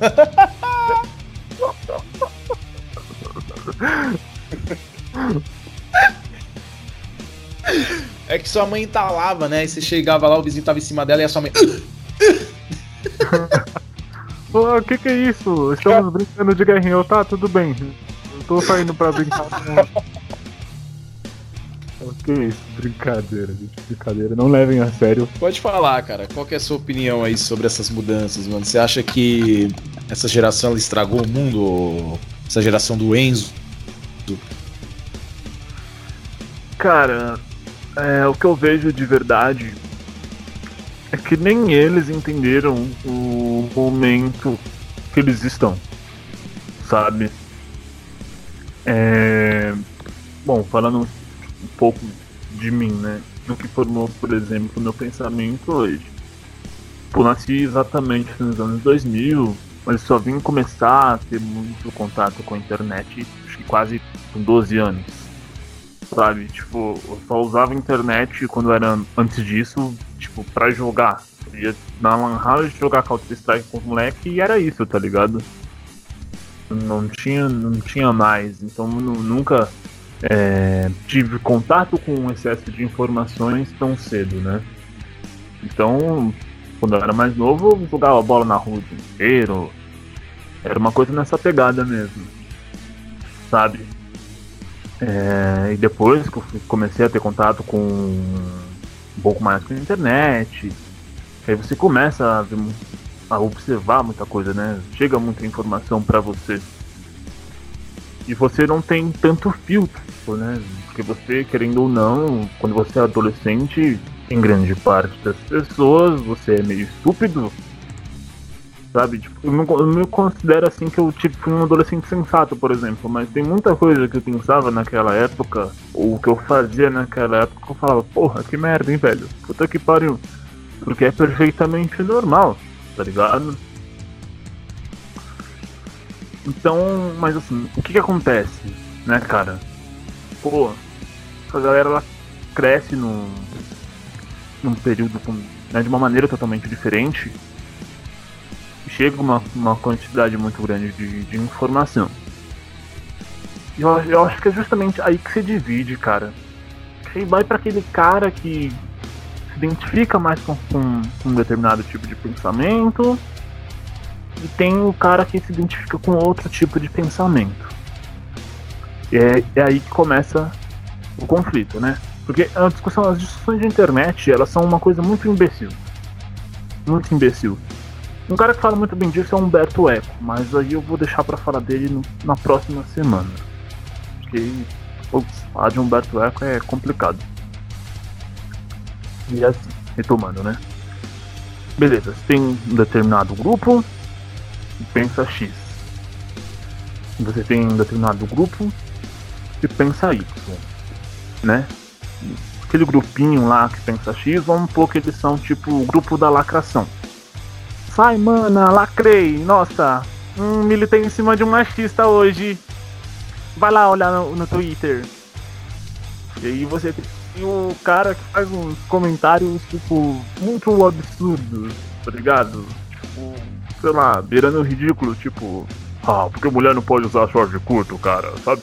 Acho, se você deixa seu namorado já short curto, você é corno e ela é puta. Vamos pôr que tem esses dois grupos.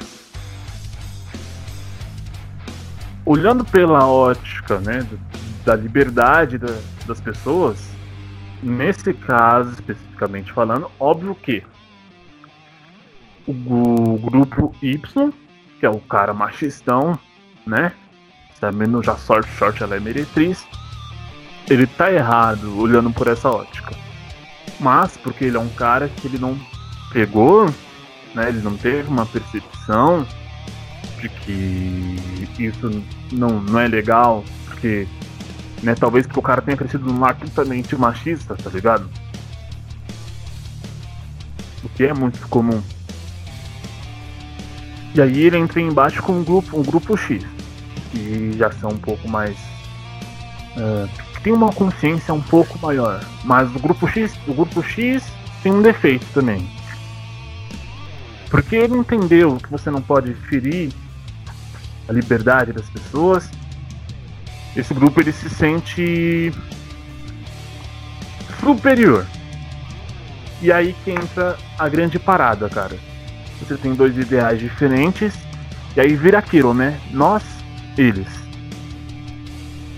Eu não tenho que fazer é, aquele cara entender porque o tipo de pensamento dele está errado ou expressar né, o meu ponto de vista.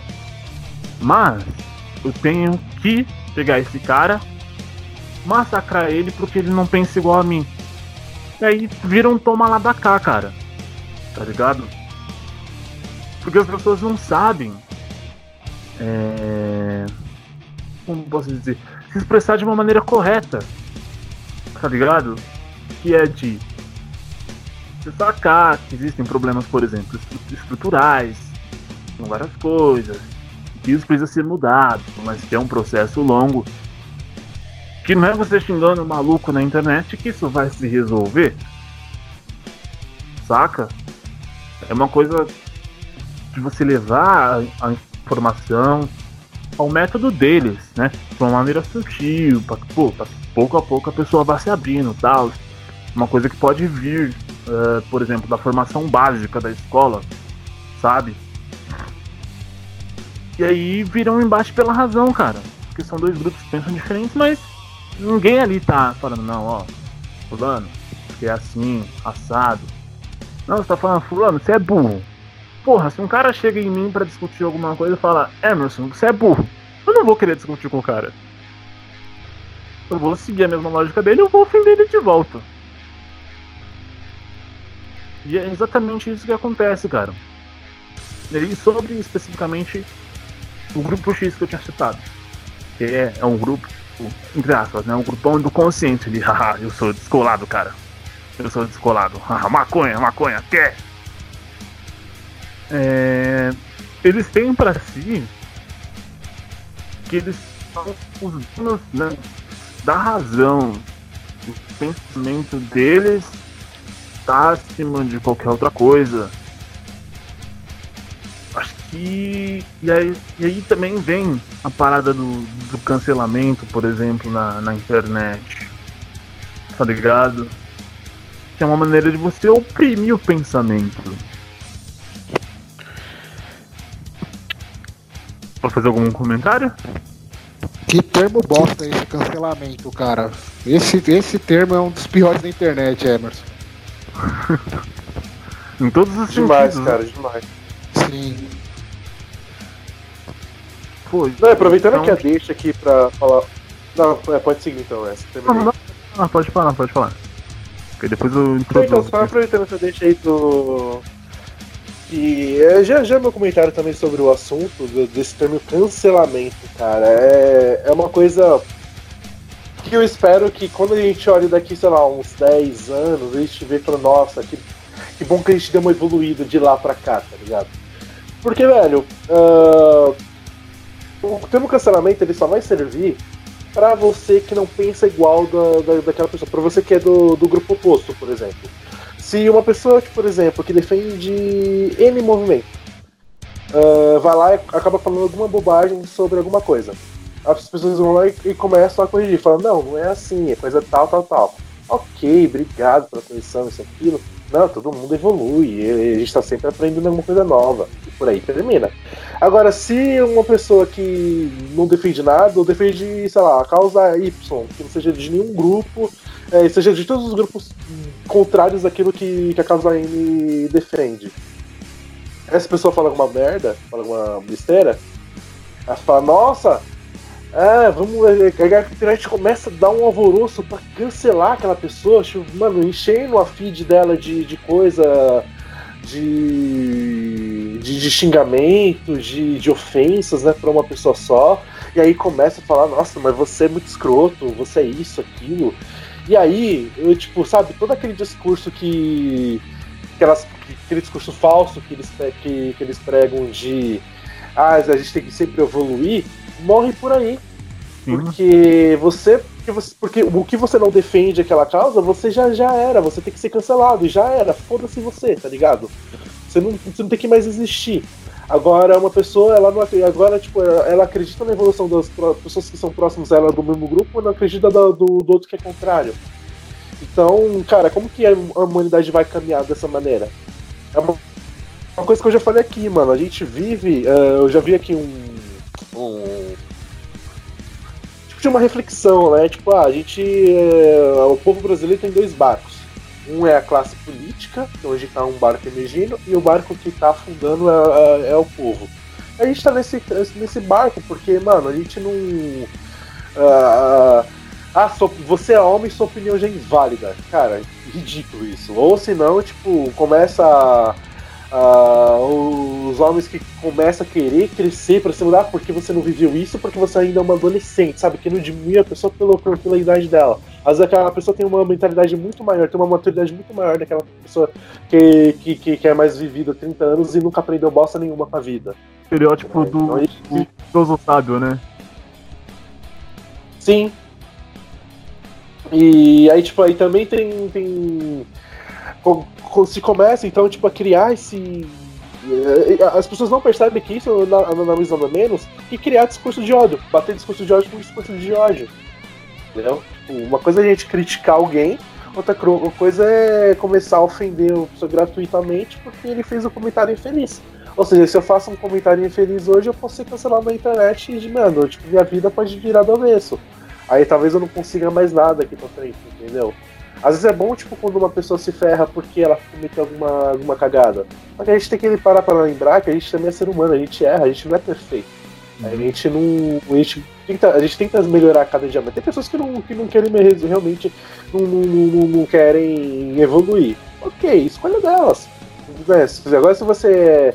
Se você se acha culto, se você, acha, se você se acha evoluído o suficiente, cara, você tem que parar com esse discurso de ódio, que realmente isso é, de menosprezo da outra pessoa que acabou errando, e tentar corrigir. Se ela não aceitar, ok, mano, a vida que segue. Você não vai ficar agora putinha porque você não conseguiu ajudar uma pessoa porque ela não quis te ouvir. Cara, a vida que segue. As pessoas têm que parar muito mais de. tem que começar a pensar mais com, com, humanidade na cabeça do que pensar com militância, pensar com que tudo gira ao redor dela. Isso não, não, não, acontece, a vida não é assim. Nem tudo você vai ter na sua vida. Às vezes a gente, não, a gente vai sempre tentar ser. Querer ter um mundo igual, só que às vezes o mundo nunca vai mudar nesse, nesse sentido de ter uma igualdade entre classes sociais, uma igualdade entre pessoas, sabe? Querendo excluir umas das outras porque ah, você é homem, você não pode falar isso, ou que você não, não, não passa o que eu, que eu já sofri. Se, se, alguém falar uma bobagem, ok, tipo, já, já ouvi um absurdo desse, tipo, eu tava na minha empresa, na minha empresa, e aí o, o, o maluco falou pro, pro, pro, outro rapaz que ele é homossexual, falou, mano, que preconceito você sofre?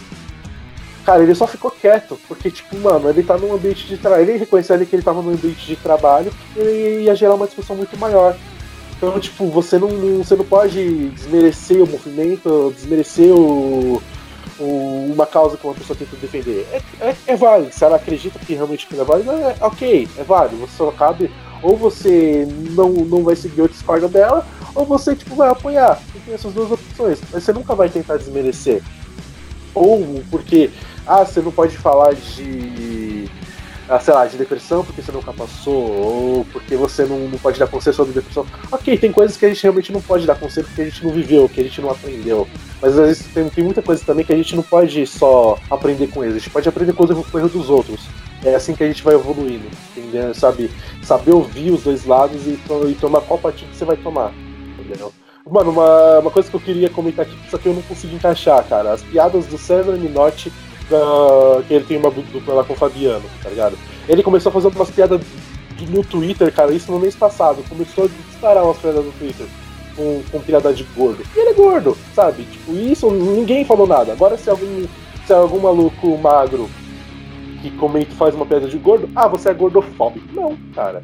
Sabe? Então, aí você cria uma disparidade gigante, né? Então a gente tem que aprender a conviver, entender, saber interpretar coisas saber interpretar uma piada, saber interpretar uma opinião, saber inter interpretar o que uma pessoa tenta dizer, ou se, ela, uh, se você acha que ela errou em algum, em algum ponto, saber corrigi-la, sabe? Saber tem, tentar conversar, dialogar com as pessoas, que é assim que a gente chega num intracordos. A gente nunca vai chegar na arma, com, com arma na mão na cara de outra pessoa e tentar resolver algo. Não, isso nunca vai resolver algo. Não, não sei que é violência gera mais violência. É isso aí, a gente vai chegando a um final desse podcast maravilhoso, um podcast aí que a gente vai com, com, falamos mal do pânico, falamos mal da juventude atual, falamos mal de Pablo Vittar e vai ter piada do Daniel só pra o negócio bem. Falamos também de Luísa Sonza, falamos da rola de Thiago York. Não se perca nas notícias. É... Emerson Nunes, boa noite. Seu recado final, meu amor. Meu delícia, tesão. Bom, eu quero. O cuecão de couro, mano!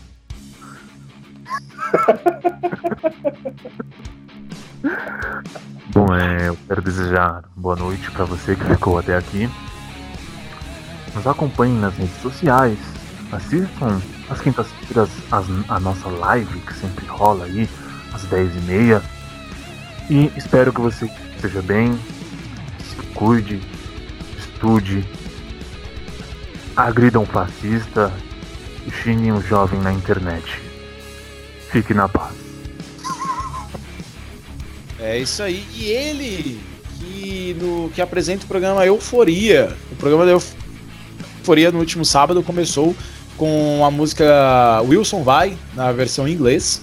Né? Eu acho que o mundo era bom quando os memes da internet era Wilson vai e acidente na terceira curva. Se você nunca viu esses vídeos, pegue, para o que você está fazendo agora no YouTube e jogue no YouTube. Wilson vai. E depois você joga acidente na terceira curva. Dica para assistir o vídeo do acidente na terceira curva: apague as luzes da casa e esteja sozinho. É, a reação é muito legal. Gustavo Araújo, você caiu no acidente da terceira curva, cara? Cara, confesso que eu caí, velho, nesse daí do labirinto também, né? E, e você falou desse do Wilson Vai, tem o Homem Macaco também, que é uma música sensacional, um Verdade. funk genial. Lá vem o Homem Macaco correndo atrás de mim. Procura no YouTube aí. Macaco!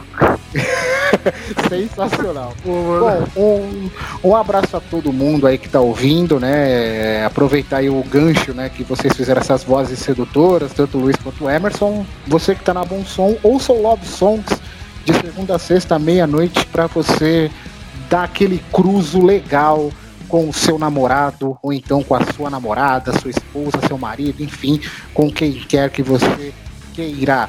É isso aí, Luiz. Um abraço para todo mundo e se você acha Nova York um saco, o Thiago York é pica.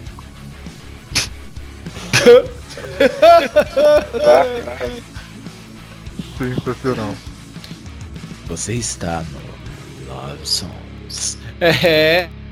É, Love Songs, sons dias da meia-noite. Bem, Daniel Guimarães, para encerrar esse programa com chave de ouro, para infartar a geração mimimi. Você veio com uma piada boa hoje?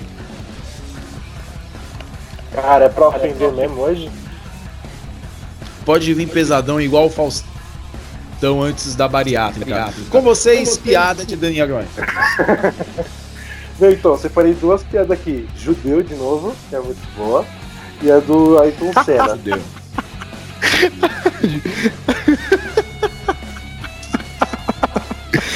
Em homenagem, em homenagem ao bigode do, do Emerson, Emerson. mais judeu. Sabe qual é o time de futebol que o judeu não gosta? O Botafogo. Qual? Puta, mano.